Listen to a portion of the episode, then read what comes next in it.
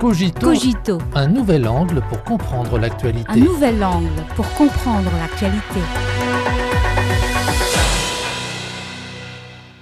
Lancée il y a dix ans par la Chine, l'initiative La ceinture et la route s'est transformée en des projets concrets, résultat d'un développement réel dans différents pays, au bénéfice tangible des populations.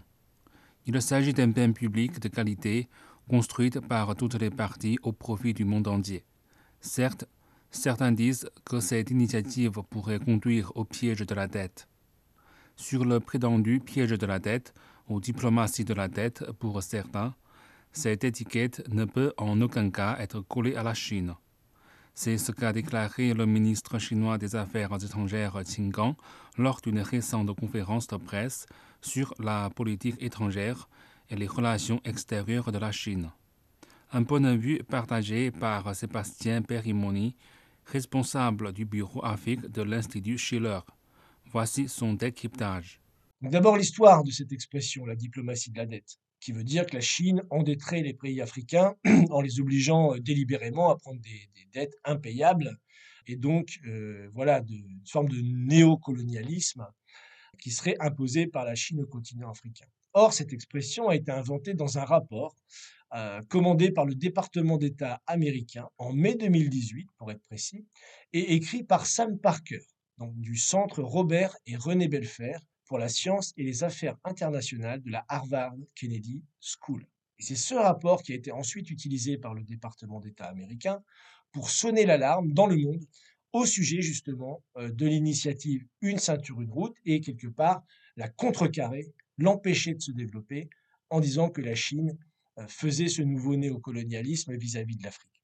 Or, toutes les recherches à ce jour, et euh, on va citer les recherches qui ne sont pas chinoises, euh, par exemple l'initiative de recherche sino-africaine à la faculté des hautes études internationales, SAIS CARI, de l'université John Hopkins, a révélé euh, à plusieurs reprises dans beaucoup de documents que la plus grande partie de la dette africaine n'était pas détenue par la Chine, mais bien par des institutions internationales telles que, surprise, le FMI et la Banque mondiale. Enfin, pour finir, et sur cette question de la diplomatie de la dette, euh, rien de mieux que de citer le, président de la Banque africaine de développement, hein, le docteur Akinwumi Adesina, qui avait déclaré Soyons très clairs, l'Afrique n'a absolument aucune crise de la dette. Les pays cherchent désespérément des infrastructures, la population augmente, l'urbanisation est là et la marge budgétaire est très réduite. Certes, les pays s'endettent, mais de la bonne manière. Euh, voilà qui est une citation claire.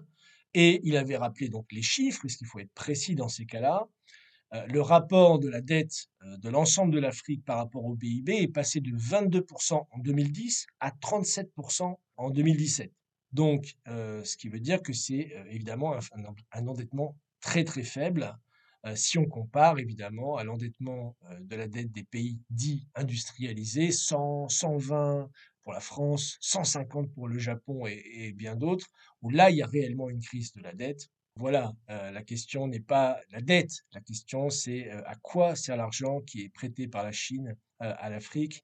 Et on sait que justement cet argent sert dans les infrastructures et pas, comme on l'a vu pendant des décennies avec le consensus de Washington, ce, certain- ce que certains appelaient le FMI, même le fonds de misère instantané, comme le professeur Pouemi, économiste du Cameroun, puisque on, a vu que tous ces, ces milliards, ces centaines de milliards qui ont été donnés à l'Afrique pendant des années, euh, n'a permis quasiment aucun développement.